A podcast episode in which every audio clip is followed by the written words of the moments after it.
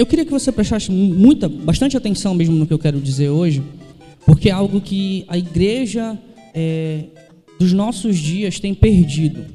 É algo que a igreja dos nossos dias tem esquecido do que fazer, tem esquecido de como fazer e de como Deus ensinou, certo? Eu vou, eu vou utilizar bem pouco a leitura para que você possa prestar bastante atenção naquilo que eu quero dizer para você hoje à noite, amém? Então, primeiramente, a pergunta que eu quero fazer para todos nós hoje é o seguinte: para que, que serve uma igreja? Qual é a função? Qual é o trabalho? O que, que a igreja deve fazer? E antes de tudo, antes de você se responder essa pergunta, né, eu queria que você tivesse na sua cabeça que quando eu falo igreja, nós precisamos entender que a noiva do cordeiro somos nós. Eu não estou falando de tijolo, eu não estou falando de, de massa, de cimento, de, de lajota, nem de nada. Estou falando de você, de mim e de todos nós. Amém? Então tenha isso em mente na sua cabeça hoje, enquanto nós estivermos falando isso. E toda vez que eu falar sobre igreja, sobre qual é o seu trabalho, qual é o papel, pense em você. Pense em você. E não num, num templo onde se levam pessoas para que elas tomem uma decisão por Jesus e aceitem e blá blá e essas coisas que você já conhece. Amém? Pense em você. Ok? Então a gente precisa analisar o que, que a igreja tem feito, o que, que ela deveria fazer. Antes de tudo, a gente deve pensar naquilo, para a gente poder conseguir chegar à solução de um problema, a gente precisa definir qual é esse problema, achar qual é esse problema, aonde esse problema está e depois definir o que nós devemos fazer, correto? Ver o que deveria ser feito, certo?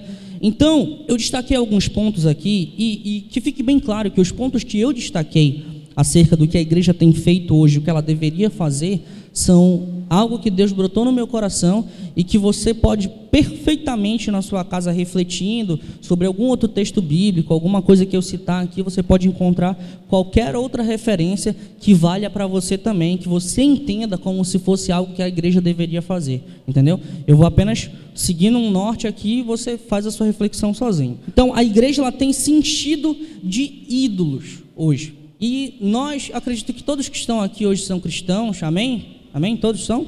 Tá? Então, o que, que tem acontecido com a igreja dos nossos dias? Eu já vi muitas vezes, muitas e muitas vezes que eu tenho muitos amigos, e muitos deles são católicos, né? Porque o nosso país é um país predominantemente católico. Então, o que, que acontece? Muitas vezes já chegaram para mim e me perguntaram por que, que nós, evangélicos, nós, cristãos protestantes, seja lá como você denomina isso, nós odiamos imagens, ou então nós. É, é, foi essas palavras que eles usaram, odiar. Por que, que vocês odeiam imagens? Por que, que vocês é, não gostam do nosso culto a Maria? Esse tipo de coisa. Né? E as respostas agora são irrelevantes. Mas o que eu quero destacar acerca disso aqui é que a gente critica muito e fala muito sobre o que acontece dentro da Igreja Católica acerca dos ídolos e das imagens, e de, de seja lá quem for, os santos, os São Paulo, são, seja lá o que for, que você São Fabinho, São Santa Creuza, sei lá, essas coisas aí. E a gente esquece que dentro da igreja existem inúmeros ídolos. Porque eu já cansei de ver cristãos idolatrando o seu próprio pastor, endeusando o seu próprio pastor. Não, o meu pastor, ninguém fala do meu pastor. Ele é intocável, ele é um talent. Ninguém toca nele. Se falar do meu pastor, eu saio para porrada com o cara. Não pode, de jeito nenhum. Eu já vi cristãos endeusando e idolatrando cantores, artistas, sejam eles cristãos ou não, que é pior ainda, como se já não bastasse as pessoas começassem a idolatrar qualquer, adorar qualquer outra coisa que não seja Cristo, que não seja Deus, como a própria palavra diz, a pessoa ainda começa a idolatrar e adorar pessoas que não fazem parte disso aqui. Não que, que, que adorar pessoas que estão aqui dentro, pastor, seja certo, tá? mas se torna mais, agrava, mais agravante ainda quando a gente pensa nessa situação, entendeu?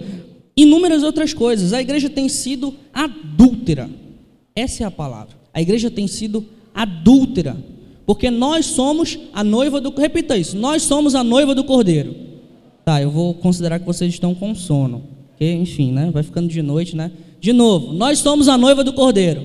Ficou melhor. Então, o que, que acontece? Se nós somos a noiva do Cordeiro, se nós somos a noiva de Cristo, então qualquer atitude que nós tomamos que desvirtue o nosso centro de Cristo, que desvirtue o nosso olhar de Cristo, é um adultério. Sempre que você coloca alguém na frente de Jesus, você está adulterando com o seu noivo, seu noivo, independente do que seja.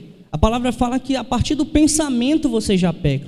Então, a partir do momento em que você desvirtua o seu pensamento de Cristo, você já está adulterando contra ele, certo? Então a igreja tem, tem tido muitos ídolos, tem se tornado adúltera, tem sido como a, aquela prostituta, né? Então, mais uma coisa, a igreja tem se tornado um palco de júri, onde se condenam pessoas que não obedecem regras, tá? E isso aqui é algo extremamente importante. Por quê? Porque deixa eu falar uma coisa para vocês. Eu vou, eu vou explanar um pouco mais daqui a pouco acerca disso, mas a igreja foi feita para um monte de coisa e uma delas não é julgar. Nenhum de nós tem o direito de julgar ninguém, seja porque eu uso cabelo grande ou porque eu uso cabelo pequeno, ou porque o cara é homossexual ou não é. A igreja ela foi feita para abraçar todas as pessoas, sem acepção. E o que eu vejo muito hoje, e eu creio em nome de Jesus que isso não acontece entre nós, não acontece entre essa igreja. Amém? Mas é importante que se fale para que se não acontece, continue assim e permaneça. Mas se, se já acontece, que se venha a consertar. Então a, a igreja é tudo menos um júri, menos um local onde você vai para apontar o dedo na cara do irmão e dizer: ah, aquela palavra que o irmão deu na terça-feira era para fulano estar tá aqui escutar, porque ele faz isso muito errado, não eu. Né? Dá uma de fariseu. Muito obrigado, Senhor, porque eu não sou que nem esses publicanos e não sei o quê. Pois é, né? A igreja é tudo menos júri, cara. Não é júri. Entendeu? Então você, igreja do Senhor, não tem o direito de julgar ninguém. Ele é o santo juiz e mesmo assim ele não o fez. Mesmo ele sendo o santo e justo juiz, mesmo assim ele não o fez. Ele não julgou ninguém. Ele abraçou, ele amou a todos. Amém? A igreja tem se tornado religiosa. E religião é um problema, tá? Porque deixa eu falar uma coisa para você. Jesus, quando ele veio na terra, ele não pregou religião nenhuma. Esse papo de que Jesus fundou o cristianismo, isso é coisa de homem. Foi gente, gente, gente de carne e osso que depois veio e disse: "Não, Jesus fundou o cristianismo", e não foi nada disso. Jesus ele veio e pregou valores. Ele pregou amor. Acima de tudo, amor. Acho que foi o máximo de tudo. Então, essa questão de religião, religião nada mais é do que um conjunto, um culto que é regido por ritos. E rito é regra. E a Bíblia diz que o Evangelho liberta. se você tem regras certinho, não, ande desse jeito. Use a calça de cor azul. Use a camisa, não use a camisa da Argentina na igreja. Esse tipo de coisa, entendeu? Isso é religião. Isso é regra. E a Bíblia diz que o Evangelho ele é libertador. Se pois o Filho vos libertar, verdadeiramente você será livre. É isso que Deus, é isso que Jesus veio pregar, certo? E a igreja tem se esquecido do maior de todos os mandamentos, que é amar ao próximo como Deus os amou. Esse é o maior de todos os mandamentos, tá? Na fachada de um templo é, na Alemanha tem uma inscrição que eu quero ler para você e quero que você preste bastante atenção no que eu vou dizer. Diz assim: Você me chama de mestre, mas não me obedece. Você me chama de luz, mas não me vê. Você me chama caminho, mas não anda por mim. Você me chama vida, mas não me deseja.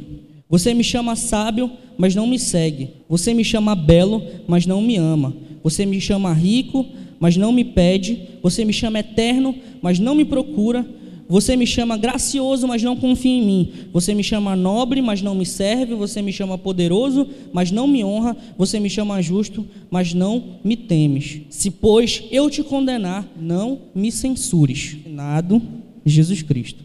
Então, se a igreja tem feito exatamente tudo isso que a gente está vendo aqui, nós chamamos Cristo de mestre, mas nós não o servimos de fato e de verdade. Porque servir a Cristo, servir a Deus, é ser seu seguidor e quando nós somos discípulos de Cristo, a palavra discípulo é alguém que aprende o estilo de vida do Mestre, é alguém que aprende os ensinamentos do Mestre e reproduz. Eu li um livro do, do Kate Phillips que chama A Formação de um Discípulo.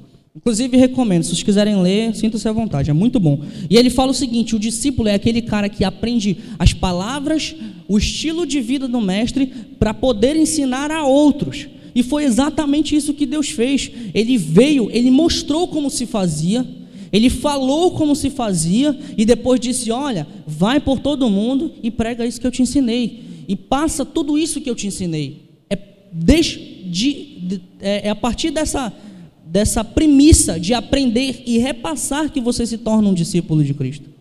É a partir dessa premissa. Então não adianta nós, igreja, nos fecharmos dentro dessas quatro paredes, quando na verdade a nossa missão, o nosso chamado é ir lá para fora e pregar o Evangelho de Cristo e mostrar o amor que Deus, que Jesus nos ensinou quando veio à Terra. Não adianta, entendeu? Então, como eu falei para vocês, isso aqui foram pontos que eu destaquei. Procure os seus, ache aquilo que você, que você pensa que deve ser mudado, que você acha que está errado, à luz da Bíblia, à luz daquilo que você aprendeu, à luz daquilo que você tem experiência com Cristo. Agora, nós vamos ver o seguinte: o que a igreja deveria fazer, certo? Isso aqui eu peguei um apanhado geral, para a gente ter uma ideia de como é que está. E o que a igreja deveria fazer? Eu separei isso aqui em dois pontos principais. Primeiro, o que a igreja deveria fazer para a própria igreja, porque somos todos irmãos em Cristo. Então nós temos a nossa comunhão e para com o mundo, certo? Para com a própria igreja, a primeira coisa que a igreja precisa ser com ela mesma é ter união. Que não haja desavença, porque o reino dividido não prospera. E quando eu falo de a igreja para com a própria igreja, eu estou falando de você com seu irmão, da CMA com a quadrangular, da, da quadrangular com a universal, e todo mundo, e todo mundo, porque todo mundo faz parte de um povo só, por mais que tenha uma placa lá fora, mas a placa pouco importa. Como dizia meu pai, se placa fosse importante, não ficava lá do lado de fora pegando chuva, ficava aqui dentro guardada, bonito. Entendeu? Placa não importa. A união que a igreja precisa ter hoje é de todo mundo com todo mundo, de você com seu irmão, de igreja para igreja, pastor contra pastor, e não ficar se degladiando como a gente vê muito por aí. Correto? Então, união, generosidade é algo que se perdeu, que não se vê hoje de igreja para igreja, e quando eu digo igreja para igreja, lembra do início que eu falei para você. É de você para com seu irmão, que também é igreja. Não existe mais. E a igreja, ela deve cuidar de todos deve cuidar de todos. Agora eu vou pedir para que você abra sua Bíblia lá em Atos, no capítulo 2, todo mundo conhece. Atos, capítulo 2, versículo. Deixa eu ver aqui. Versículo 43, tá? Isso aqui é igreja com igreja. É você com seu irmão. A Bíblia diz assim: os apóstolos faziam muitos milagres e maravilhas, e por isso todas as pessoas estavam cheias de temor. Todos que criam estavam juntos e unidos e repartiam uns com os outros o que tinham a generosidade que eu falei. Vendiam as suas propriedades e outras coisas e dividiam o dinheiro com todos, de acordo com a necessidade de cada um. Todos os dias, unidos, se reuniam no pátio do templo e nas suas casas partiam o pão e participavam das refeições com alegria e humildade. Tá? O que, que acontecia aqui? Todo mundo tomava conta da vida do irmão. E presta bem atenção, eu não estou falando de tomar conta da vida do irmão, de você ficar fuçando no Facebook do cara para ver se ele falou alguma besteira, ou então ficar prestando atenção no que, que ele faz na igreja, se ele veio de sandália, se ele não veio de sandália, para ficar apontando. Eu não estou falando nada disso. Prestar atenção e cuidar da vida do irmão é você saber o que aquele cara precisa, saber se ele está passando algum tipo de necessidade, saber se ele está precisando de uma oração, é ir atrás, o cara não veio na igreja, você vai atrás dele, pergunta, irmão, o que foi que aconteceu? Você não foi para a igreja por quê? Você está bem? Está legal? Você precisa que a gente faça uma oração por você? É isso que eu, que eu falo sobre cuidar do teu irmão. Lembra quando, quando Deus pergunta para Caim? Caim, onde é que está teu irmão? E ele diz assim: Ah, caso sou eu guardador, eu tenho que ficar vigiando meu irmão toda hora? Tem. Você tem que ficar vigiando seu irmão. Você tem que ver se ele está bem. Você tem que cuidar do seu irmão. Cara, quem tem irmão sabe disso. A gente briga pra caramba. Briga pra caramba, é verdade. Eu lá em casa traço mó guerra com a Joyce o tempo todo. Mas se alguém encostar num fio de cabelo da minha irmã, eu vou para cima, cara porque ela é minha irmã e porque eu a amo. E assim deve ser com o seu irmão que está bem aí do teu lado. Vira para o teu irmão que está do teu lado e diz assim, irmão, você tem que cuidar de mim. Vira para ele assim, cuida de mim, cara.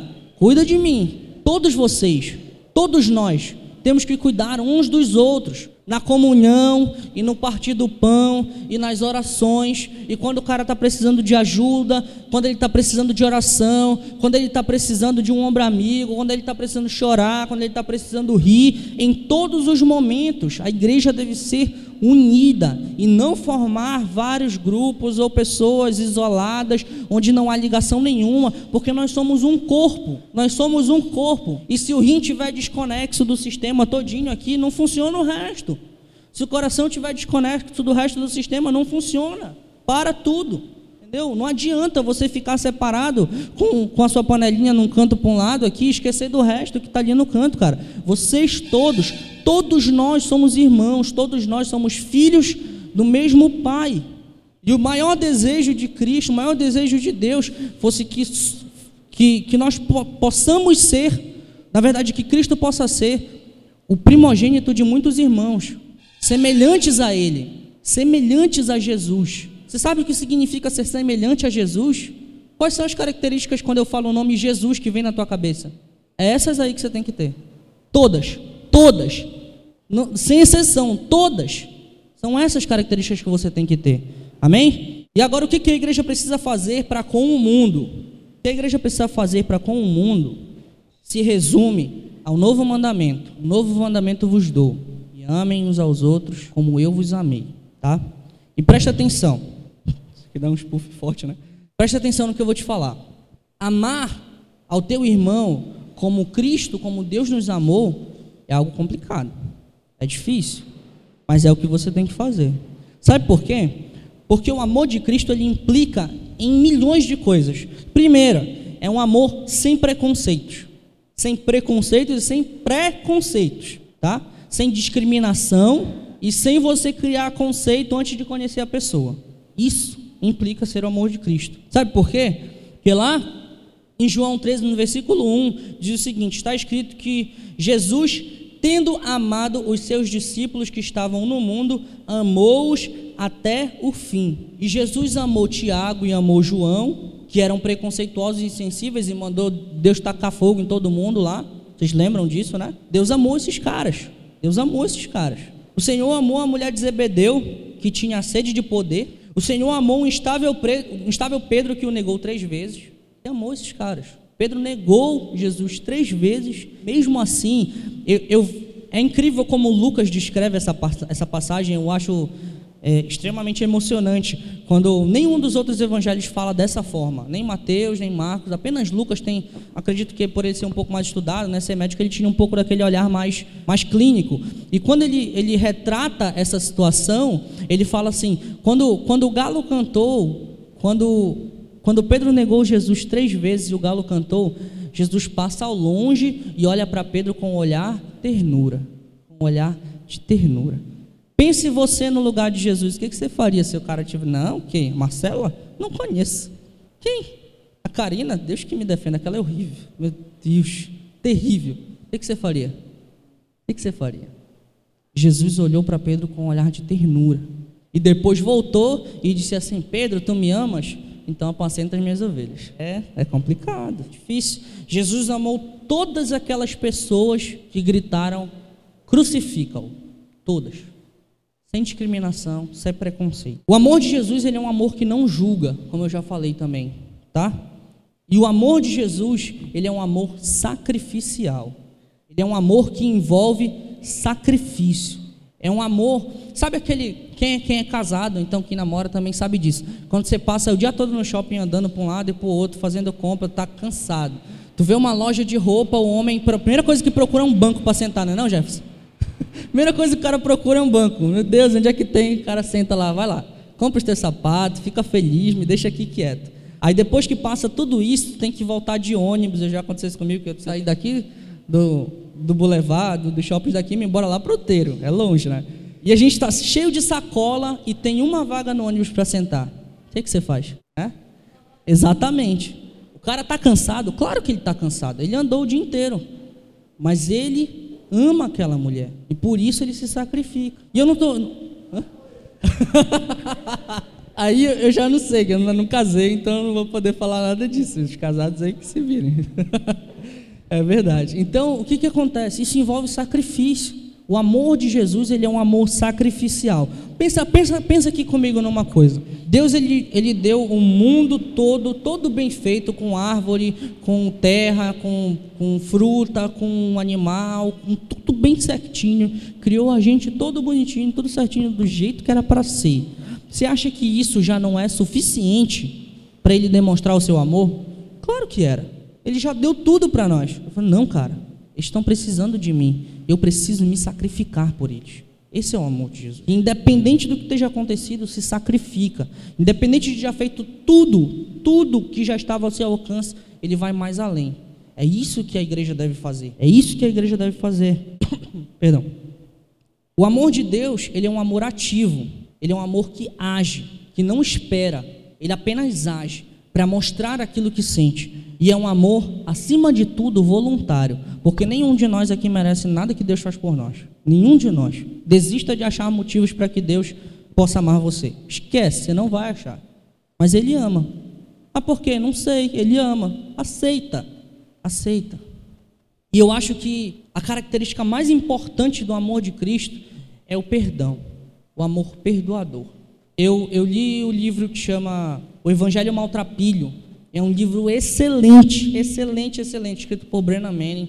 E num determinado momento ele conta a história de um padre que ficou sabendo que uma mulher disse que estava tendo visões de Jesus. E ele, cético, né? Foi até essa mulher e falou assim: Ah, ah então quer dizer que você está tendo visões de Cristo, é? Aí ela, é sim, padre, é isso mesmo. Então faz assim, ó. Da próxima vez que tu tiver uma visão de Jesus, tu pergunta para ele qual foi o último pecado que eu confessei no confessionário. Tá bom? Tá bom, padre. Eu vou perguntar. Passou um mês, a moça liga para ele: Padre, tive outra visão. Tá bom, peraí que eu já estou indo. Pegou o carro, foi até lá na moça, com aquela expectativa, né? Cético, achando que a mulher estava de zoeira. Chegou para ela e perguntou: E aí, você fez aquilo que a gente combinou? Você perguntou para ele, para Deus, para Jesus, perdão, o que foi que eu confessei da última vez no confessionário? E daí ela virou para ele e disse assim: Perguntei, e daí, o que foi que ele disse? Padre, ele falou exatamente essas palavras: Eu não me lembro. Eu não me lembro, porque os teus pecados Deus jogou no mar do esquecimento e ponto, acabou. Essa é uma característica do amor de Deus que nós precisamos ter. Não é aquele amor em que você, ah, eu perdoo, mas eu guardo os nomes. Quem foi que falou isso? Estava brincando aqui, a cara falou isso brincando uma vez. Então, eu perdoo, mas eu guardo os nomes. Ah, eu, eu lembro da tua cara. Eu, eu vou te perdoar, mas eu, eu vou guardar aqui um pedacinho para quando tu bobear comigo eu jogar para cima de ti. Não é assim. Não é assim. Não é desse jeito. Sabe? O amor de Deus, ele, ele tem todas essas características. E quando chega lá na frente, Paulo diz assim: ó, sede, pois, meus imitadores, como eu sou de Cristo. Então isso significa que tudo isso que eu falei para você aqui hoje é para você imitar. Que imitar é fazer exatamente igual. Exatamente igual. Quando a mulher adúltera estava jogada no chão, esperando ser apedrejada por um monte de outros pecadores também, mas que adoram apontar o dedo, como eu falei de julgamento, o que foi que Jesus fez? Ele virou e disse assim: Ei, quem não tem pecado pode atirar a primeira pedra. Aí baixou a cabeça. E baixou a cabeça porque sabia que ninguém ia se atrever a fazer isso. E tinha certeza que ninguém ia ter coragem de atirar uma primeira pedra naquela pessoa. Porque a Bíblia diz que todos nós somos pecadores e nós estamos destituídos da glória de Deus. Mas sabe por que a glória de Deus ainda está até você? Porque Ele te ama. Simples, é assim. E é isso que nós devemos fazer. É isso que nós devemos fazer. Nós precisamos ser unidos entre nós, sem rixas entre irmãos, sem rixas entre igrejas, para que a igreja cresça. Para que a igreja cresça, para que a igreja saia para o mundo, pregue a palavra e traga mais pessoas para cá, para que nós venhamos a salvar outras pessoas como nós somos salvos, como todos nós somos salvos. Que a igreja seja unida, que ela seja generosa, que ela cuide um do outro, cuide da vida do irmão, que ela não tenha preconceitos, cara não ter preconceitos. Se entrar um, um, homossexual aqui na igreja, você tem que chegar e abraçar esse cara, porque ele precisa da graça, ele precisa do amor. Jesus, Deus, ele disse assim, cara, eu não vim para os sãos. Quem está doente não, quem, quem não está doente não precisa de médico. Esse cara que entra na igreja desse jeito, que é ex-presidiário, que é assassino, que é homossexual, que é seja lá o que for, você tem que abraçar. É um amor sem preconceitos. É um amor de sacrifício. É um amor que não julga. É um amor que perdoa. É um amor que age. E é um amor que ama, independente se te ama de volta ou não. É um amor voluntário. Esse é o amor de Jesus e esse é o amor que nós temos que ter para com todos nós e para com as pessoas que estão lá fora. Esse é o amor que Deus nos ensinou e que nós devemos praticar para que a igreja seja igreja, para que a igreja seja igreja de verdade, para que a igreja seja igreja. Pense sobre isso. Reflita sobre isso, como eu já parei em casa e já refleti muito sobre isso antes de trazer isso aqui. E Deus falou primeiro comigo antes de eu trazer isso aqui para vocês. Entendeu? Então, todo esse amor, tudo isso que está dito aqui, tudo isso que está sendo falado, é para você refletir. E se você tiver mais alguma coisa, uma experiência pessoal sua, em que você perceba mais uma característica, diz para mim. Fala para o teu irmão, cuida dele. Diz assim, ei, descobri uma outra coisa. Escuta aí. É isso, isso, isso e isso. Cara, isso aqui a gente tem que praticar junto. Amém? Muito obrigado. Deus abençoe a todos.